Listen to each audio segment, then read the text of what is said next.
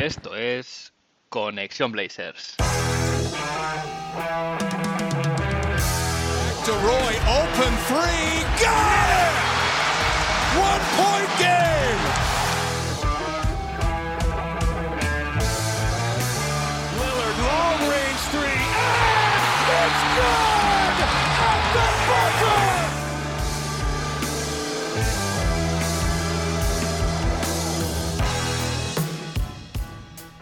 Bienvenidos al décimo episodio de Conexión Blazers.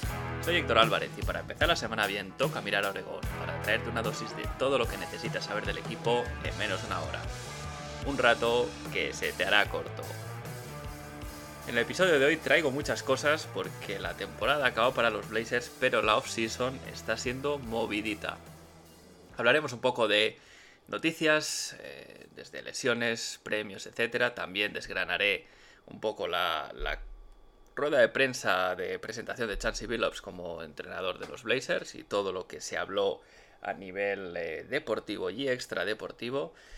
Y en el último bloque del, del, episodio de hoy también haré un poco de, de, resumen de lo que es el equipo, el roster de cara a esta agencia libre, quién tiene contrato, quién no, y un poco int intentar intuir en base a lo que ya sabemos de declaraciones de Neil Shea y, y, otros jugadores, ver un poco qué puede pasar, qué jugadores pueden continuar, quién no, etcétera, etcétera.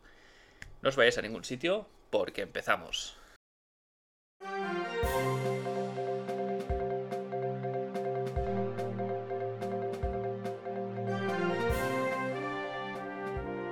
Y me sabe muy mal empezar la sección así, pero martes, eh, Shams Karania confirmaba en Twitter que nuestro Zach Collins ha sufrido una nueva fractura en el pie izquierdo. Eh, recordemos que Zach se estaba recuperando precisamente de una segunda intervención por una fractura de, por estrés en ese tobillo, con lo cual se junta otra rotura más eh, en su recuperación y esto es un mazazo.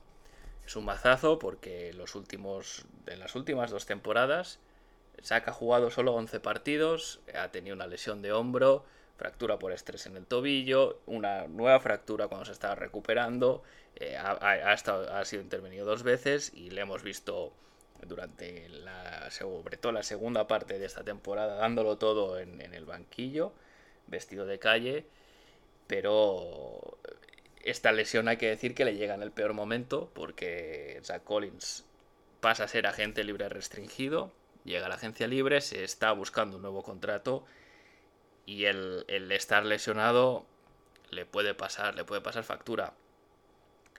Antes de esto, Zach Collins tenía poco mercado, pues por, por haber jugado poco, etcétera, pero era, se veía como una posibilidad muy sólida la que los Blazers le ofreciesen la qualifying offer para poder igualar cualquier posible oferta que le llegase, le llegase desde, desde la agencia libre con esta lesión no creo que el equipo lo haga y es más, es posible que no reciba ninguna oferta para contrato siquiera. Porque no hay que perder de vista que la combinación de un siete pies, aunque sea joven, con repetidas lesiones en el pie, tres en el, mismo pie izquierdo, eh, es, es, una combinación muy arriesgada. Muy pocos equipos eh, arriesgarían a, a ofrecerle un contrato en estas condiciones y es una pena porque su futuro en la liga se ve comprometido, se está su carrera está en juego y la verdad es que un chico con, con talento como Zach Collins a mí, a mí personalmente me sabría muy mal eh, ver que no, no, juega más. Veremos, esperemos que no, que no sea así, que Zach eh, se recupere, que tome el tiempo que necesita y ojalá lo volvamos a ver con, el, con la camiseta de los Blazers. Zach, desde aquí, ánimos y espero que te recuperes muy pronto. Pasando a un, digamos, algo más positivo, también se anunciaba esta semana que Carmelo Anthony ha sido el ganador, el ganador del primer galardón Karim Abdul-Jabbar. Este premio la NBA lo otorga en base a defender sus valores de igualdad, respeto e inclusión en la comunidad y bueno, siempre es, un buen reconocimiento a este tipo de premios y está bien que alguno de nuestros jugadores sea noticia positiva fuera del, del, terreno de la cancha, por cosas extradeportivas, con lo cual desde aquí solo celebrarlo y felicitar a Carmelo Anthony. Y otra de las noticias que nos dejaba esta semana era un cambio de patrocinador. Hasta esta temporada habíamos tenido BioFreeze, que recordaréis el logo blanco y verde que veíamos en el arriba del pectoral derecho de las camisetas. Y se ha, se ha acabado este contrato de patrocinio y se ha incluido a StormX, que es un operador de criptomonedas. A nivel estético me gusta el logo, es una X negra con un círculo, creo que, pega muy bien con, con todas las equipaciones y bueno, veremos si este patrocinador nos trae suerte de cara a esta próxima temporada. Y ya para acabar este bloque, acabo con una, noticia un poco, un poco sorprendente. Y es que Michael Beasley eh, va a unirse al equipo para la Summer League. Michael Beasley, para los que le recordéis, fue un pick de lotería de draft, jugador muy talentoso, pero al que siempre se le achacó mala cabeza. Y esa mala cabeza le, acabó afectando extradeportivamente y finalmente deportivamente hasta el punto de eh, salir de la liga. Ha tenido varias intentonas de volver, pero siempre sin éxito. Y bueno, en este caso los Blazers anuncian que contarán con él para la Summer League. Eh, es, curioso porque la Summer League es un escaparate precisamente para segundas rondas muy tarde o incluso jugadores no drafteados de poder exhibir o, darse una oportunidad de que les vean y, ganarse un contrato en la NBA. Y no es habitual ver a alguien de, del calibre de Michael Beasley porque al final, aunque haya estado fuera de liga, es un veterano de 11 temporadas en la, en la NBA. Entonces eh, habrá que entender que, eh, bueno, no sé si esto es una manera de, ponerse a prueba para tal vez optar a un contrato por un mínimo. En cualquier caso, veremos, veremos los partidos, a ver cómo, lo puede hacer y si, este, si esta oportunidad le, le brinda un contrato con los Blazers.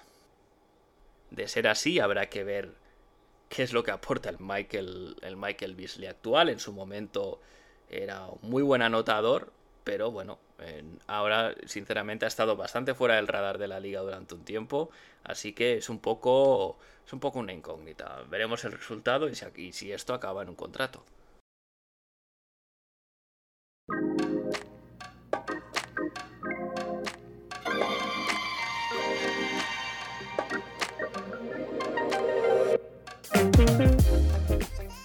Y voy ahora con un tema candente, un tema caliente que no ha sido otro que la presentación como nuevo entrenador de los Portland Trail Blazers de Chancey Billups y la rueda de prensa y todo lo que dio de sí, que no es poco, ya os lo digo ahora. No sé si tuvisteis la oportunidad de escucharla, está disponible en YouTube, pero bueno, yo os iré desgranando las cosas que creo más importantes que se, que se dieron en, en este evento. Lo primero decir que para mí esta, esta rueda de prensa es totalmente una oportunidad perdida. Y es una oportunidad perdida porque después de todo el malestar que había causado en parte de la afición la contratación de Chancey Billups, eh, un malestar que incluso llegó a afectar a Damian Lillard con ataques en Twitter, etcétera, etcétera, y la respuesta de Dame eh, un poco diciendo, a ver, eh, cuidado porque sí, yo soy muy leal, pero si, si, las cosas no se gestionan bien y no se crea un buen equipo, yo puedo salir de aquí, ¿no? Se causó todo este terremoto y la, rueda de prensa era la oportunidad perfecta para, si se gestionaba bien, calmar un poco a estos, estos aficionados, intentar acercarles de nuevo a la franquicia, pero yo creo que lo que ha hecho es agrandar la brecha. Y se agranda la, brecha no con Neil Olshey o con Chancey sino con la franquicia en sí. Y todo esto en gran parte por un, momento, una pregunta y, la, y la gestión que hace las relaciones públicas eh, a ella. Eh, si, lo, si tenéis la oportunidad, vedlo en YouTube porque es muy visual. Se ve un gesto clarísimo de Neil Olshey que ya debía tener hablado con, con ella para decir córtame esta pregunta. Pero de todas maneras, yo os pongo el audio para que lo podáis escuchar. Hi, Jason Quick with The Athletic. Uh, you said the 1997 incident shaped you in unbelievable ways. Can you maybe elaborate on that and, and how it helped shape you? Jason, we appreciate your question. We've addressed this. Um, it's been asked and answered, so um, happy to move on to the, to the next question here, Aaron. Pues bien, después de esta pregunta de Jason Quick, eh, la, reacción de Olshey de dar la señal para cortarla de esta manera, eh, a me parece lamentable, es, es, es, vergonzoso incluso diría, más que nada porque esto no se trataba de hacer un tiro al blanco, simplemente intentar explicar mejor qué ha hecho la franquicia para asegurarse que Chansey Billups es el mejor entrenador posible que se podía contratar y, un poco seguir la línea de, de, la franquicia que dejó Paul Allen, del Character Matters, que es importante también eh, el, ser buena persona, por así decirlo, o al menos eh, tener, tener una buena imagen fuera de la pista. Eh, esto no ha sido así y el, y el es, repito, es una oportunidad perdida. Esto era prácticamente la primera o la segunda pregunta que se hacía respecto del tema. Además, no entraba en los hechos, sino en simplemente cómo esos hechos forjaron a, a que era una cosa que él había, él había comentado al principio. Los primeros minutos, tanto Chansey Billups como Neil Olshey explican un poco todo el tema de la, de la contratación y de, y de ¿no? la problemática que algunos aficionados veían y cómo simplemente pues había investigado todo, etcétera. Pero claro, el no dejar contestar esta, contestar esta pregunta no es una buena señal. También hubo otro momento en que cuando un periodista preguntó, eh, bueno, pero esta investigación de la que hablas, ¿a quién se la ha contratado? ¿Qué han hecho? Eh, Neil Olshey no quiso, no quiso compartir detalles aludiendo que eso era información privada, pero eh, se vio después una filtración a The Athletic vía Jason Quick en que por lo visto los Portland Trail Blazers habían contratado a un, a un ex FBI un ex miembro del FBI que bueno, se dedicó a, entrevistar a testigos, ver vídeos, repasar pruebas, ver las entrevistas que se hicieron. Y bueno, por lo visto, tanto su. Tanto su. el resultado de su investigación. Eh, como lo que decía Chansey Billups concordaba, con lo cual dieron por, por buena su versión. Pero bueno, eh, simplemente una más de Neil un, un es una cadena de despropósitos que lo único que hacen evidenciar es que, punto número uno, tiene demasiado poder en la franquicia. La palabra que, que se usa ahí en Estados Unidos, que es accountability, que es un poco hacerse responsable de los de, la, de, de las acciones que se hacen y de lo que sucede en la franquicia, no va con él. Eh, nunca hace nada mal, siempre tiene la solución y, y siempre toma las buenas decisiones, pero a la hora de la verdad los resultados no están ahí. Con lo cual, una más de Neil, le, esperemos que si esta temporada las cosas no van bien, pues por fin la franquicia, uh, Jody Allen en este caso, vea que, hay que buscar un nuevo rumbo a nivel de general manager. Pero bueno, una vez comentado todo el tema de, de, la polémica o la situación extradeportiva, mejor dicho, también se habló de baloncesto en esta rueda de prensa y eh, Chansey Billups dejó las, las, claves o las pistas de, cómo puede, por dónde pueden ir los tiros de cara a la próxima temporada. Eh, Chansey Billups se separó un poco en base a las preguntas que recibió también, como cómo pensaba mejorar el equipo a nivel ofensivo y a nivel defensivo. Y si bien es cierto que en una rueda de prensa cualquiera puede soltar cuatro ideas bien, bien dichas y que que causen revuelo o que, que, sean bienvenidas por la afición. En este caso dejó algunas, algunas, vamos a decir, algunas citas que merecen, merecen ser comentadas. Eh, la primera que, lo primero que dice Chansey Billups es que la mayor mejora que puede tener este equipo es en el, en el lado defensivo de la pista. Eso no sorprende a nadie, creo que es un problema que todos sabemos que está ahí. La defensa de la pasada temporada fue la vigésimo novena de la liga, es decir, la segunda peor defensa de la liga. Evidentemente con una defensa a este nivel es imposible ya no ganar un anillo, sino ni siquiera competir bien en, las rondas de playoff.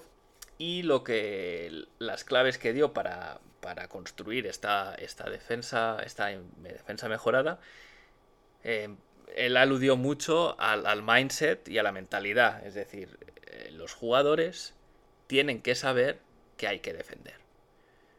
Y que la clave para esto es jugar físico, fuerte y sobre todo competir. Es decir, se va a pedir a los jugadores, especialmente sospechosos habituales de no darlo todo en, en defensa como serían Dame y CJ McCollum, se les va a pedir que ellos tengan la defensa como una parte importante del juego y como una prioridad. Chansey Billups explicó un poco que, él esto, esto lo va a hacer, porque claro, esto está muy bien decirlo, pero luego te tienen que escuchar. Eh, Chansey simplemente aclaró que él eh, no, lo que va a hacer con esto es simplemente ser honesto con los jugadores, hablar con ellos y pedirles que ellos sean, con, que, sean responsables de esto, es decir, hacerles responsables y que si las cosas no, no, funcionan en el lado defensivo, ellos tienen que tomar parte de esta responsabilidad. Entonces, siempre, siempre, ha bueno, él ha dicho que siempre ha sido una persona honesta comunicándose, que ha sido claro que cuando era jugador y tenía un entrenador que se comunicaba así con él, las cosas iban bien y que él quiere seguir ese ejemplo de un poco liderar con el ejemplo, ¿no? Predicar con el ejemplo para que los jugadores en este caso, vean la defensa también como una parte suya y, bueno, pues puedan dar un paso más y un salto de calidad en ese lado de la pista para que el equipo pueda competir mejor. Otro tema que también eh, a colación de esto es el hecho de que ya también ha dejado caer que está montando su equipo técnico y que para un poco compensar su inexperiencia quiere contratar, quiere rodearse de, técnicos con experiencia y sobre todo que puedan comunicarse con los jugadores en esta línea del liderazgo de Chansey, de, ser honesto con los jugadores, decir las cosas claras y, que no haya eh, malentendidos, digamos. A nivel ofensivo, em, pues Chansey dijo que el equipo era, era bueno, era muy bueno en ataque que podía ser mejor. Eh, bueno, esto es hasta aquí es así, es decir, em, el equipo era, era, ha sido los mejores ataques de la liga, el, mejor desde la llegada de Norman Powell, concretamente. Y bueno, eh, al final el ataque de esta temporada de Terry Stotts con mucha ISO y, muy cargado de balón con Demi CJ, lo que el, plan que tiene Chansey Billups, según lo que ha dicho, para mejorar este ya muy buen ataque, es que haya más movimiento de balón. Quiere que haya más movimiento de balón, más movimiento de los jugadores sin balón también. Eh, y, un poco aliviar esta presión que tienen Dame y CJ, haciéndoles jugar un poco más off the ball y eh, sin balón, que se muevan por la pista y que eh, en todo este esquema Nurkic se encaja como como un, jugador que puede tener mucho más el balón en sus manos para no solo para pasar, que tiene muy, muy, buena, muy buena habilidad de pase para encontrar cortes eh, o tiros abiertos, también para anotar. Y esto es un guiño clarísimo a Yusuf Nurkic, que no hay que olvidar que cuando acabó la temporada, en la rueda de prensa del último partido tras la derrota contra Denver, cuando le preguntan si quiere seguir en el equipo, él lo que dice es, eh, en la situación correcta, sí. Y eso, leyendo entre líneas, es, eh, con Stotts no, yo quiero ser más importante para el equipo. Entiendo que Chance ha sido listo y por ahí ya le ha tirado un guiño a Nurkic diciéndole, oye, vas a ser parte importante, cuento contigo en ataque, con lo cual, es, en ese sentido, es, son, son buenas noticias.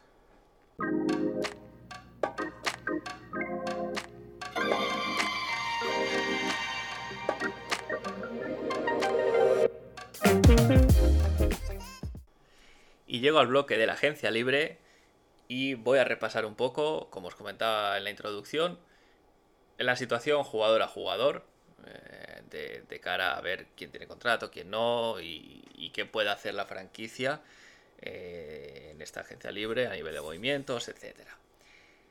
Para dar un poco de contexto, antes de empezar, sabéis que siempre me gusta esto, Portland es el, va a ser la temporada que viene, suponiendo que tanto Powell como Derrick John Jr. Y se acogiesen a su opción de jugador, en ese caso Portland sería el quinto equipo con más masa salarial comprometida para la temporada que viene. Esto es, parece increíble, pero esto es lo que hay, es decir, al final tenemos, entra el Supermax de Damian Lillard, eh, la, la, extensión de CJ McCollum y solo ellos ya ah, cogen una cantidad de salario enorme y eso al final limita mucho las posibilidades de maniobra desde la front office eh, de cara a posibles incorporaciones, etcétera, etcétera. Empiezo por los jugadores que tienen contrato. Para la temporada que viene, con contrato, tenemos a Demian Lillard, CJ McCollum, Yusuf Nurkic, Robert Covington, Anthony Simons, Nasir Little y CJ Elevi. Demian Lillard, eh, intocable. Eh, el final, eh, a salvo que todo se precipitase de la manera más negativa posible y él pidiese un trade, evidentemente va a haber ofertas o va a haber intentos, vamos a decir. Solo tenéis que, estar pendientes de los rumores que hay. Casi cualquier equipo puede poner un paquete para traer a Lillard. Bueno, lo, lo que ya he venido diciendo varios capítulos, no voy a entrar ahí. Para mí es intocable y no se va a mover. Segundo, y aquí ya la historia cambia, es CJ McCollum. CJ McCollum, eh, aunque Neil Olshey ya ha repetido que no va a haber grandes cambios en el roster, Yusuf Nurkic también dijo en una entrevista en Bosnia que, le, que Neil Olshey le había dicho que no habría grandes cambios en el roster. La realidad es que estoy muy seguro que se está explorando la posibilidad de tradear a CJ. Esto ya lo he hablado en más detalle en otros episodios. Eh, al final eh, se ha hablado de los Middleton, Tobias Harris, incluso Ben Simmons, ¿no? Al final eh, lo que tiene lo que tiene estar ligado a rumores con jugadores que todavía estaban compitiendo es que según si lo hacían mejor o peor, pues los rumores se, se diluían o se hacían más fuertes, por así decirlo. Pero bueno, se busca, se busca un trade para, poder traer a alguien, alguien con más envergadura, con otro perfil al equipo. Eso sí, eh, tampoco hay que descartar la posibilidad. Yo, me, da la sensación que el approach de Olsey es si encuentro algo que me devuelva el valor de CJ, bien. Pero si no, tampoco estoy desesperado por tradearle. Así que tampoco hay que descartar que CJ esté en el, en el roster la, la próxima temporada. El, siguiente es Yusuf Nurkic, eh, tiene un salario de 12 millones para, el próximo año que no, son, no están garantizados. Entiendo que el equipo a la que pueda lo, garantizará. No tendría ningún sentido cortarle. Eh, a nivel de rendimiento su contrato es un chollo. Y además también puede ser una pieza de traspaso en caso que se diese algo, algo irrechazable. ¿no? no creo que, que se esté buscando un trade por Nurkic, porque repito, a nivel de salario es muy difícil encontrar un, hombre buen, un hombre grande de su calidad. Yo creo que debe ser el hombre grande con mejor ratio de rendimiento-salario. Pero si viniese una oferta supongo muy rechazable o de estos mega trades con cuatro o cinco equipos implicados donde se mueven muchas piezas, yo no descarto para nada que Joshua Nurkic sea uno de los que, los que se pueda meter ahí. Si, no es en este escenario, no, no veo un trade por, por Nurk. Robert Covington es otro que no tanto como Dame, pero también parece intocable. Eh, tiene un salario de 12 millones, en su salario que es muy, muy acorde al rendimiento que da. Eh, él da buen rendimiento. Es, al final, Covington es un 3 que, que, es lo que más. Son las piezas más cotizadas en, la NBA a día de hoy. Aleros de más de 2 metros que puedan defender bien y que aporten tiro exterior en ataque.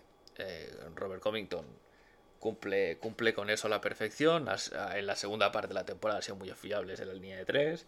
Es un defensor normal, tirando normal alto en, defensa individual. Es un defensor de élite eh, como un defensor de ayuda, off-ball, con lo cual, perfecto. Además que se dieron dos primeras rondas por él, con lo cual tampoco creo que ahora se vaya a regalar de ninguna de las maneras y, y no va a traer vía trade una pieza mejor que él al equipo. Y después el caso de Anthony Simons, Nasir Litter y CJ Levy, los tres siguen con su contrato rookie, con lo cual no va a haber, no va a haber cambios y seguirán en el roster eh, la próxima temporada, a no ser que eh, en algún trade se decida incluir especialmente a Simons o, Nasir Little como vamos a, como un poco un caramelo para, para, pues por ejemplo, a lo mejor con CJ McCollum para traerse otro, otro jugador, etcétera, ¿no? Pero siempre como algo algo complementario a y no como tradearlos a ellos de por sí. Después tenemos dos jugadores con contrato, pero sobre los que la franquicia no tiene poder eh, de decidir qué hacer con ellos la próxima temporada, eh, que son Derrick Jones Jr. y Norman Powell. Ambos tienen una opción de jugador en su contrato actual, pero el, escenario es muy diferente para ambos. Derrick Jones Jr. tiene la opción de jugador por valor de 10 millones de dólares. Eh, es un jugador que no gustaba a Terry Stotts. y además, en cuanto pudo tener un, titular de garantías como Norman Powell, salió totalmente en la rotación. Pero la realidad es que Derrick Jones Jr. aporta cosas diferentes a lo que pueden aportar otros jugadores de este roster. Y tampoco podemos olvidar que la pasada temporada, durante gran parte de la temporada, fue el, jugador que defendía al, rival de más usage, digamos al mejor al mejor exterior del equipo rival, ¿no? Eh, no es un defensor de élite porque no, tiene la fuerza ni, ni, eh, ni los instintos defensivos, pero como es muy largo, eh, sí que es verdad que puede recuperar bien y, en eso es, eh, definitivamente muy por encima de la media del equipo. También es uno de los pocos jugadores en el roster al que le puedes tirar una liup, que puede cortar desde el lado débil para acabar debajo del aro. Y el tema estará en el mercado que pueda encontrar. Em, en base a lo que se ha visto de él y, y los 10 millones que va a cobrar, no parece que pueda tener mucho mercado. Es difícil creer que alguien le va, le va a ofrecer más que eso en la agencia libre, con lo cual, y eh, ha llegado a este punto y eliminado el, el, factor Stotts que le relegaba al banquillo, yo creo que es muy probable que se quede y pruebe suerte con Chansey Billups, que además seguramente apreciará sus habilidades defensivas. El otro jugador, Norman Powell, tiene una player option por valor de 11 millones, pero en este caso todo parece apuntar a que la va a rechazar porque puede encontrar, puede encontrar eh, ofertas mucho más apetitosas en la agencia libre. Em, se estima que su valor de mercado puede estar en torno a los 20, 22, 24 millones, eh, un contrato a razón de, estos, de estos importes por año, con lo cual, eh, vamos, seguro que rechaza su player option. En el pasado reciente recuerdo que Rodney Hood cuando vino también tenía una player option a la que por, por un valor monetario bajo respecto a lo que puede encontrar en la agencia libre y en su caso se acogió a esa player option con el acuerdo con la franquicia de que luego se le renovaría el año siguiente por más dinero para crear un poco de flexibilidad salarial, pero no creo que sea el caso de Powell porque Powell opta a un contrato mucho mejor al que podía optar Hood en ese momento, sería muy raro ver cómo como normal Powell rechaza a lo mejor 20 o 22 millones por, eh, por 4, eh, años a 20 o 22 millones por una player option de 11. Es, es, se, me hace, se me hace muy difícil pensar que no, no va a ir al mercado libre. Entiendo que va a ser la prioridad número uno de renovación si CJ es traspasado porque se quedaría con el, con el, digamos, con el lugar en el quinteto inicial de su posición natural, que es la de escolta, no la de alero, como ha venido jugando esta temporada. Y además que, que en el caso que sí fuese tradeado, yo creo que él se vería con mucho más motivación de renovar por el hecho de ser segunda espada en ataque y no tercera como era ahora, ¿no? Al final pasaban muchos minutos en las que Powell no tenía el balón para poder crearse una jugada.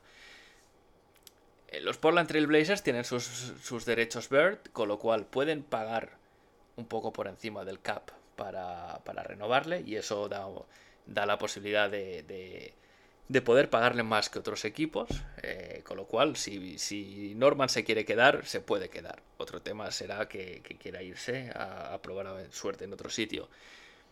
También decía lo de que será la prioridad número uno de renovación, porque si no, quiere decir que Gary Trent Jr. se fue por nada.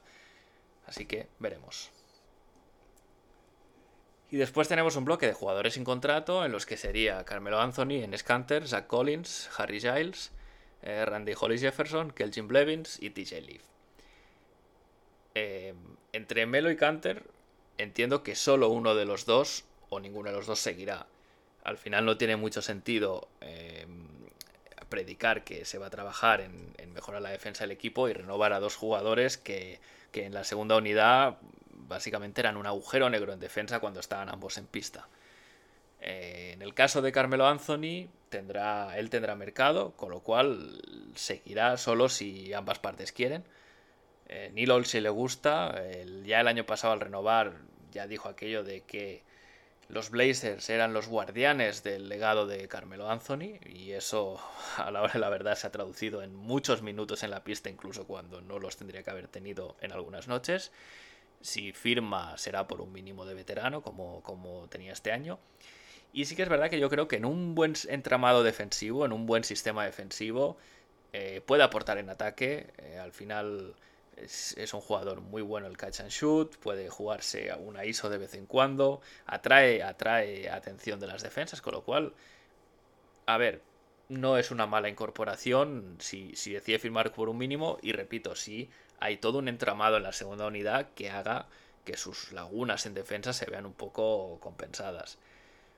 En Scanter, por el contrario, yo creo que tiene, tiene pocas posibilidades. Se habla de que, de que Noel Nerlens Noel puede ser un objetivo de los Portland Trail Blazers a seguir en la free agency y Nerlens Noel es el básicamente es un, tipo de pivot y de jugador totalmente opuesto a Canter. Canter es un bulldozer ofensivo, eh, no demasiado atlético, no es rápido en desplazamiento lateral, mal defensor. Eh, y en el otro lado tienes a Noel, que es todo lo contrario, muy limitado en ataque puede, puede aportar puntos eh, hundiendo el balón cerca del aro, con sus rebotes ofensivos, pero sobre todo lo que aporta es defensa, eh, es rápido de piernas, es buen intimidador, defiende bien el aro. Entonces, en el momento que suena este nombre es difícil pensar que Canter pueda, pueda seguir, pese a que es un, jugador perfectamente integrado en la franquicia y que estoy convencido que preferiría ganar menos dinero en Portland que, que en otro sitio, aunque en su, en su caso eh, yo creo que sus. El posible número, el posible contrato que pueda tener es casi cerca del mínimo. No, no creo que tenga mucho más mercado, y menos después de ver los playoffs de este año. Zach Collins se hace agente libre restringido, pero bueno, si ya tenía antes poco mercado, ahora después de la lesión no, no tendrá, no habrá seguramente la qualifying offer, con lo cual, lo que habíamos dicho, su carrera está en riesgo y lo único que le puede salvar es que Neil Olshey ha sido, por así decirlo, leal a los jugadores que ha drafteado y Zach Collins es, un, es uno de los jugadores drafteados por Neil. Pero más allá de eso, eh, se hace muy difícil pensar que tenga continuidad en los Portland Trail Blazers. Luego vamos a, Harry Giles, otro que es muy poco probable que siga, no, no, no ha, tenido minutos esta temporada apenas, los minutos que ha tenido tampoco es que haya deslumbrado, con lo cual entiendo que, es difícil que siga, si siguiese sería igual que, hasta ahora, con un contrato por un mínimo, pero no, no creo que vaya a ser el caso. Randy Hollis Jefferson. Bueno, de Randy Hollis Jefferson se sabe lo que, lo que aporta en, un equipo que, al que se quiere elevar al siguiente nivel, eh, defensivamente no es una mala incorporación. Eh, para mí, si firmase con un mínimo, pues su esfuerzo y su defensa me sirven. Pero todo esto dependerá de, yo creo, de, por ejemplo, si objetivos primarios como Nerlens Noel u otros eh, fructifican o no. Si no fructifican, pues Randy Holly Jefferson es como una segunda o tercera opción que yo creo que puede tener sus posibilidades de seguir. Los dos últimos, que son Kelvin Blevins y TJ Leaf, ambos en un contrato, un two-way contract que se dice. Eh, el primero, Kelvin, está en el roster por ser primo de Lillard, ha sido totalmente trascendente, no, tendría ningún sentido tenerle en el roster el año que viene. Y se puede decir lo mismo de TJ Leaf, se le firmó a final de temporada, pero no ha tenido minutos fuera de los minutos basura, también intrascendente, con lo cual no, no va a seguir, no, no va a estar el año que viene en el roster.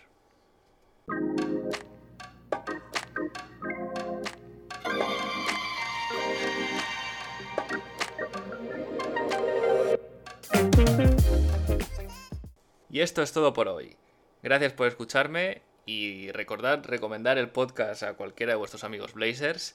También, si tenéis algún comentario, alguna sugerencia, la podéis dejar en iBox, podéis contactar por Twitter en arroba Blazers o enviar cualquier mensaje al buzón de conexionblazers.gmail.com. Si seguís la cuenta de Twitter, os iré avisando de cada, cada vez que suba un nuevo episodio y también podéis estar al día de temas de actualidad de lo que se dé en la franquicia en esta off-season que hasta ahora, la verdad, no nos está dando ni un respiro. Gracias a todos de nuevo, seguimos conectados, hasta la semana que viene.